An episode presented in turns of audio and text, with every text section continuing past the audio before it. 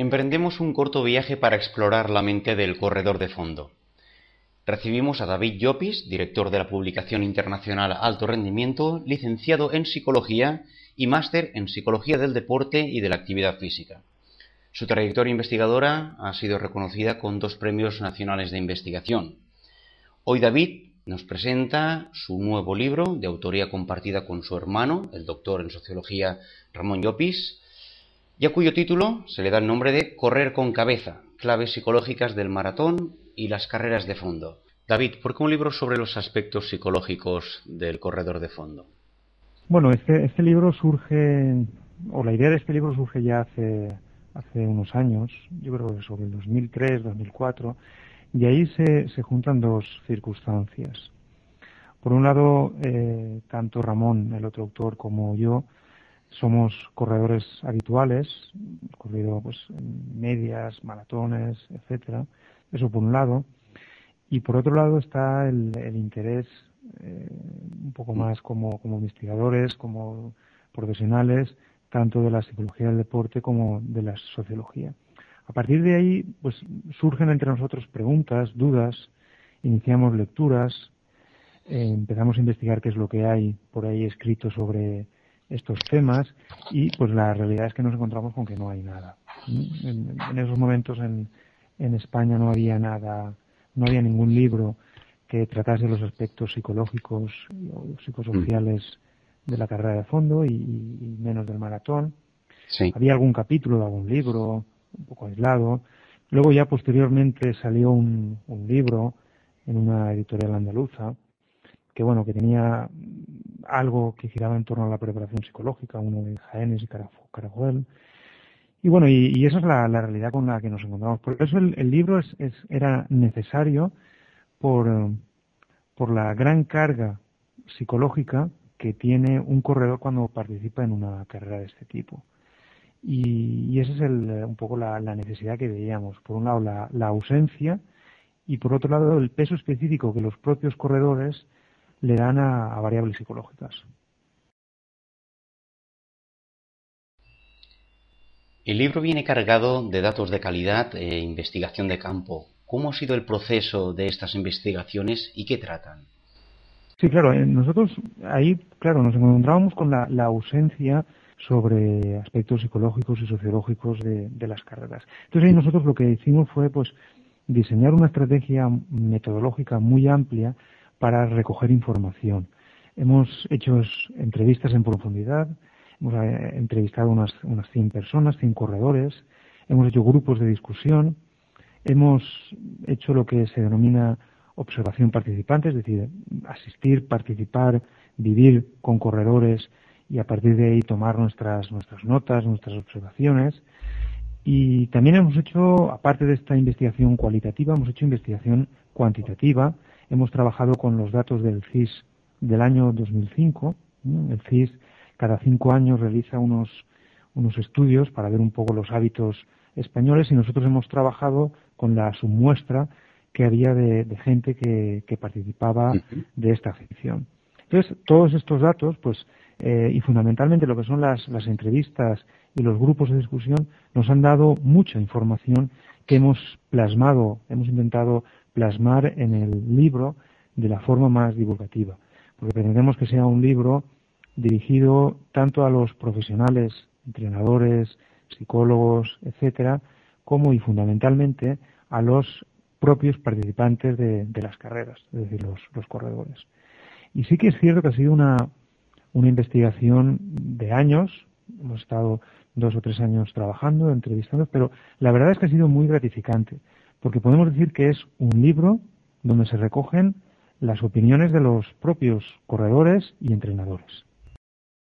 También he podido ver que eh, hay mucho consejo, aplicación a la práctica y, sugerencias. Eh, ¿Cómo divides el libro en estas cuatro secciones y, por qué? Sí, bueno, el libro al final lo, estuvimos dándole muchas vueltas, al final lo estructuramos en cuatro bloques. Hay un primer bloque que era necesario, que era, pues bueno, hablar un poco de lo que es la carrera a pie en España, las características sociales, el perfil de los, de los corredores. Eh, también hemos incluido en esa primera parte los motivos por los cuales, las motivaciones de, de los corredores, cómo llega una persona a ser, a convertirse en un corredor, porque un dato que nos hemos encontrado es que, bueno, pues mucha gente, muchas veces sin saber muy bien por qué, de repente empieza a correr, buscando pues un mm. mejor estado de salud, perder un poco de peso, y se va produciendo un proceso que le acaba convirtiéndolo en un corredor. Se va vinculando a las carreras, se va metiendo en el mundo y al final ya hace lo que ellos mismos llaman vida de corredor.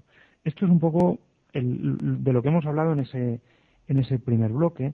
Luego hay un segundo bloque que es muy importante, porque en él lo que hemos plasmado son las principales técnicas y estrategias que pueden utilizar los, los corredores eh, para aplicarlas tanto a los entrenamientos como a las, a las propias carreras. Hemos partido de un análisis de lo que necesitan los corredores y a partir de ahí hemos establecido de la forma más práctica algunas estrategias como pueden ser el, establecimiento de, objetivos, el ensayo mental, técnicas para mejorar la autoconfianza, todo lo que es el, autodiálogo interno. Y es una parte de las más, de las más importantes. Luego la, la, tercera, la tercera parte, que a mí me parece muy, muy importante, yo creo que es una de lo más novedoso que se puede encontrar en este, en este libro. Eh, en esa tercera parte lo que hemos hecho es secuenciar lo que es eh, todos los momentos claves que envuelven a, a una competición y nos hemos centrado fundamentalmente en el, en el maratón. Entonces ahí damos consejos prácticos para lo que son los días previos, eh, los momentos previos a la carrera también son un aspecto muy importante. Eh, damos también consejos psicológicos para lo que es el, desarrollo de la, de la, carrera. Y luego un aspecto que muchas veces se deja en el olvido, pero que es fundamental, y es qué se hace después de la carrera. Después de la carrera, a nivel psicológico, es un momento muy importante porque después de dejar un tiempo un poco pues para que las sensaciones vayan a, su, a, su, sitio, es un momento de sacar conclusiones, evaluar qué es lo que ha pasado, cómo han ido los entrenamientos, cómo nos hemos sentido, y a partir de ahí esas valoraciones tenerlas en cuenta eh, para los próximos entrenamientos y las próximas carreras. Finalmente, el, cuarto bloque lo hemos dedicado a situaciones especiales que nos hemos encontrado. Decía yo hace un momento que, que hemos hablado con muchos corredores y hemos también detectado situaciones que desde el punto de vista de la salud consideramos que no son adecuadas y en las que las variables psicológicas son importantes. La más importante es la obsesión, la obsesión en, el, las que algunas personas se meten. Obsesión por las marcas, obsesión por no descansar pese a molestias o lesiones. Ese quizás sea uno de los problemas importantes al que le hemos dedicado también un capítulo. Hemos hablado también de lo que son el impacto psicológico de las lesiones, el síndrome de estar quemado, el sobreentrenamiento, dando siempre consejos para intentar prevenir estas, estas situaciones. En definitiva, es un libro que está, está estructurado en cuatro bloques que hemos pretendido recoger lo que hemos visto de las propias entrevistas que es necesario para corredores y entrenadores, tanto de corredores populares como de corredores de alto nivel porque también en esas entrevistas hemos, hemos hablado con eh, atletas olímpicos, han estado en Olimpiadas, gente de excelentes marcas, aunque fundamentalmente hemos trabajado con corredores de tres horas, de tres horas y media, de cuatro, de cuatro horas y media. Nos hemos movido en un perfil muy, muy amplio. Esta puede parecer una pregunta obvia, pero aún así no deja de ser necesaria por la implicación mental relacionada con los grandes esfuerzos y los sacrificios al que se autosomete un corredor.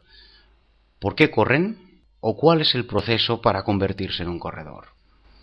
Claro, ahí la verdad es que ese es un tema muy, muy complejo, muy complejo porque habría que distinguir por qué uno empieza a correr de por qué uno luego continúa corriendo. Ahí hay muchos elementos que, que, se interrelacionan. Eh, antes ah, pues hablaba pues que muchas veces uno recibe y sobre todo ya las nuevas promociones, los nuevos jóvenes, las nuevas generaciones reciben una mejor educación deportiva en las en la enseñanza. Luego hay un momento en el que bueno se abandona un poco lo que es la, se puede abandonar lo que es la práctica de algún deporte, de alguna actividad física. Y luego viene un momento en el que uno se vuelve a enganchar por alguna necesidad, o bien por un grupo de amigos que le insiste, o bien por la propia necesidad de volver a, esa, a recuperar ese, esa imagen corporal o simplemente por recuperar esas, esas sensaciones. Nos hemos encontrado con tipologías de, de, de, personas que se han convertido en corredores muy, muy distintas, desde los que tienen una profesión que les exige tener un, mínimas condiciones físicas, eh, bomberos, policías, etcétera, hasta gente que simplemente tuvo una, una afición de, pequeño y la ha querido recuperar, se ha metido en el mundo de correr, ha ganado, ha ganado amigos, ha ganado refuerzos y se ha dado cuenta que con dos, tres, cuatro horas a la semana gana mucho en, en autoestima, en confianza, mejora su calidad de vida Luego, afortunadamente, hay una buena estructura organizativa de carreras populares en las que se puede participar casi semanalmente y eso permite afianzar estas, estas motivaciones. Has mencionado el aspecto sociológico de correr en grupo, de hacer amistades, que quizás sería conveniente tratarlo en alguna ocasión con, tu hermano, con Ramón, como buen sociólogo que es. Eh, has mencionado el tema de las necesidades. Eh, ¿Por qué son tan importantes trabajar y tener en cuenta estos aspectos psicológicos para los corredores de fondo, las carreras de fondo? Claro, aquí vemos que hay varios, varios aspectos que son importantes. Por un lado está la, exigencia del entrenamiento. El entrenamiento, los entrenamientos de un corredor de, fondo, una persona que esté preparando un maratón, son unos entrenamientos eh, que exigen, que exigen bastante del, deportista. Eh, bueno, hay momentos en los que se tienen que hacer entrenamientos de una duración importante, que uno puede estar hora y media, dos horas corriendo, eso eh, exige, exige unas altas cualidades psicológicas, una capacidad de ser positivo, exige una confianza, motivación. Luego, eh, el entorno que envuelve también al corredor a veces no es el más adecuado entre eh, el, tener un grupo de, gente con la que corres es importante y es una de las variables que te ayudan a correr. Pero al mismo tiempo se puede convertir en un problema importante si entre ese grupo no hay un ambiente sano y si ese grupo únicamente eh, respira competición, marcas, eh, superación, a veces eso mismo se puede convertir en un problema. Claro, porque las expectativas de un corredor que entrena y compite en grupo no tienen por qué ser las mismas entre unos u otros. Correcto. Y ahí, ahí se van produciendo esos piques que a veces son buenos, si se saben dosificar, si se saben regular, pero a veces eso provocan el abandono. Es decir, bueno, personas que no pueden seguir el, nivel, no están a las expectativas que ellos mismos se van eh, estableciendo y se produce un, un abandono.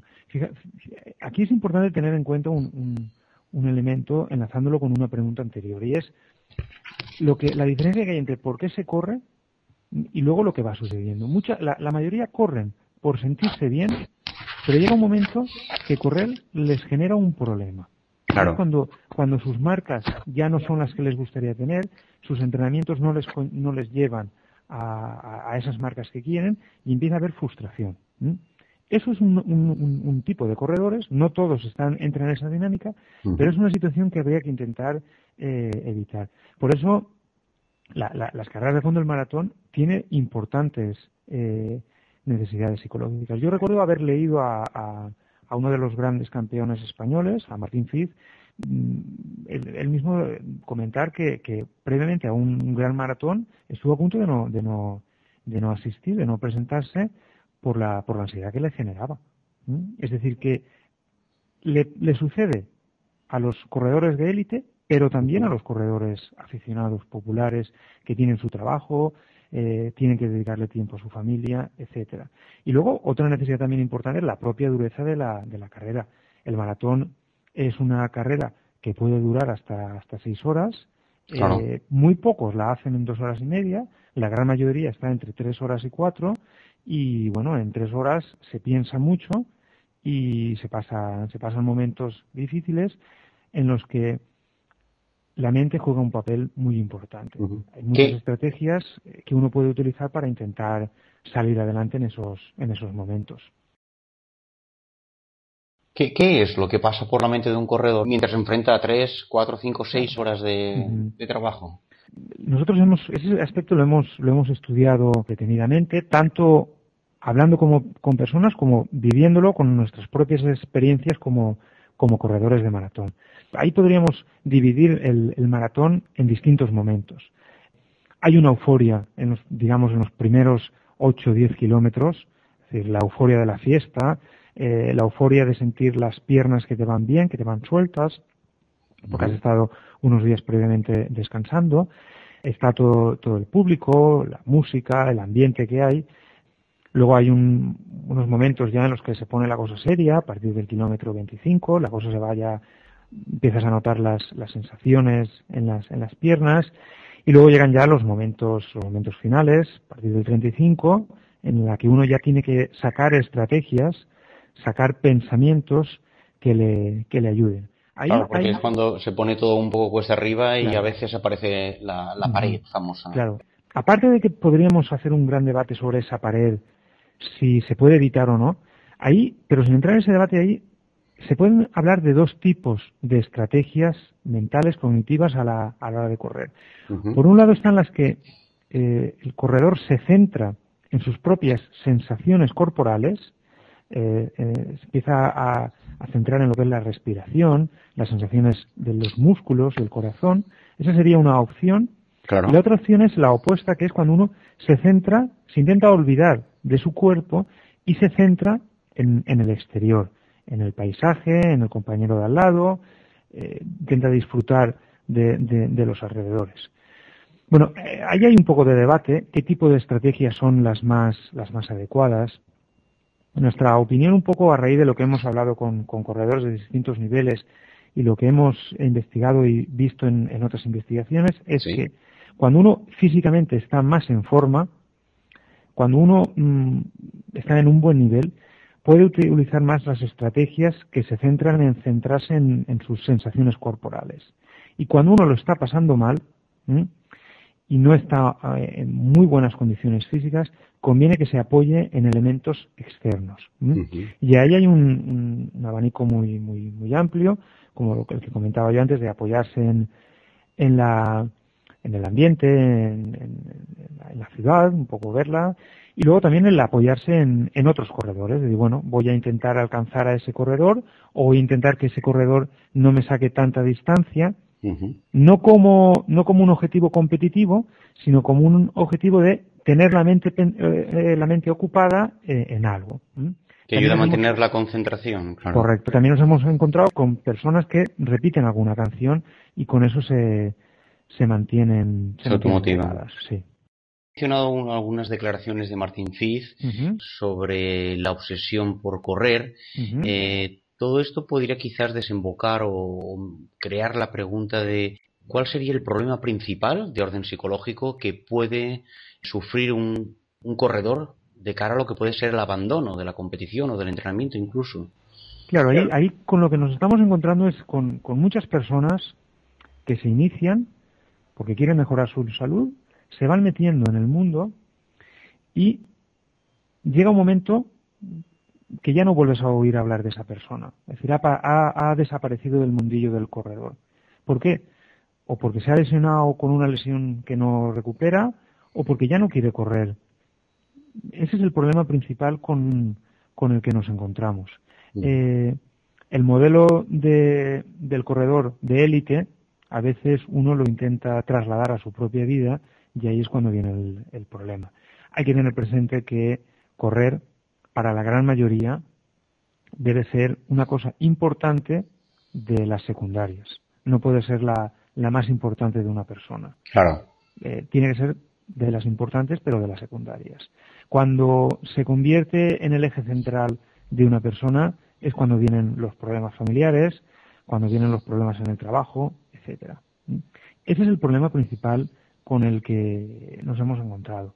El no saber, el no saber encontrar el equilibrio o no encontrar o no poner en su sitio la, lo que es la carrera dentro de la vida de, una persona. Ahí hay que hacer esfuerzos, eh, hay que trabajar mucho transmitiendo la, imagen, la idea de que hay que buscar el equilibrio, que el correr es un medio para encontrarnos, encontrarnos bien.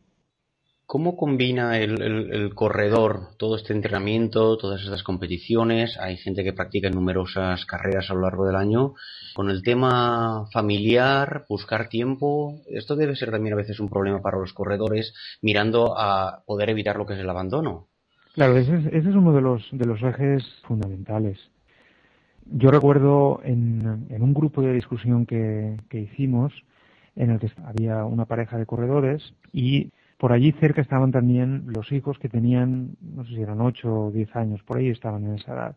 Y bueno, los padres la verdad es que estaban muy contentos con su afición, eh, estaban los dos muy motivados, porque claro, la, pareja corría, pues bueno, organizaban su vida en torno a, a lo que era correr y ellos estaban muy contentos y muy satisfechos. Después tuvimos la ocasión de hablar con los hijos y ellos sí que de alguna forma se quejaban de que todo giraba en torno a, a la afición de, de los padres. Ese es el problema, ese es el problema principal. Es difícil, ¿eh? es difícil buscar buscar un acomodo. Al final de lo que se trata es, bueno, ver que correr no es lo más importante y a partir de ahí buscar estrategias como la implicación de la pareja o, de la, o del resto de la familia en la actividad, intentar que sea una fuente de, de sensaciones positivas y, que no sea una fuente de debates y de discusiones. Cuando existen muchas discusiones, muchas peleas por las carreras, es cuando, cuando van a surgir los problemas y en ese momento es cuando un corredor se tiene que eh, plantear si realmente correr le está sirviendo para lo que quería y si no debería replantearse un poco las cosas. Publicado este libro, Correr con cabeza, claves psicológicas del maratón y las carreras de fondo, eh, sale ya a la calle y luego qué? Bueno, a partir de, de, este, de este libro, que ya yo creo que en breve estará en, el mercado, eh, bueno, ya, ya, ya hay gente que nos ha, que nos ha contactado pues interesada en, en, el contenido y, y, también de que intentemos plasmar ese, ese contenido de forma un poco un poco práctica, con talleres, etcétera, y en esa línea estamos ahora, estamos ahora trabajando en el contenido de lo que son talleres talleres para clubes de atletismo, clubes de corredores, para campus, etcétera, para intentar, pues eso, que estas, que esto que se recoge en, este libro se pueda, se pueda transmitir, se pueda compartir con todos los que al fin y al cabo nos han ayudado a hacer este libro. Eh, muy bien, bueno, pues David, eh, gracias por traernos tu libro, gracias por tu visita y por supuesto desde alto rendimiento eres miembro de la familia por lo tanto, emplazarte a volver a hablar contigo y a tratar un tema que todavía a veces queda un poquito en el aire, que es el papel del psicólogo deportivo y también pues para que nos comentes en alguna ocasión qué, qué puede hacer el, el psicólogo deportivo con los deportistas o con todo aquel entorno humano que rodea al deportista. Muy bien, pues cuando, cuando queráis seguimos hablando de estos temas y muchas gracias a Alto Rendimiento por el trabajo que hace en defensa y en difusión de lo que son los conocimientos científicos y divulgativos del deporte y de la actividad física. Muchas gracias, esa es nuestra prioridad. Un abrazo, David. Gracias, un abrazo.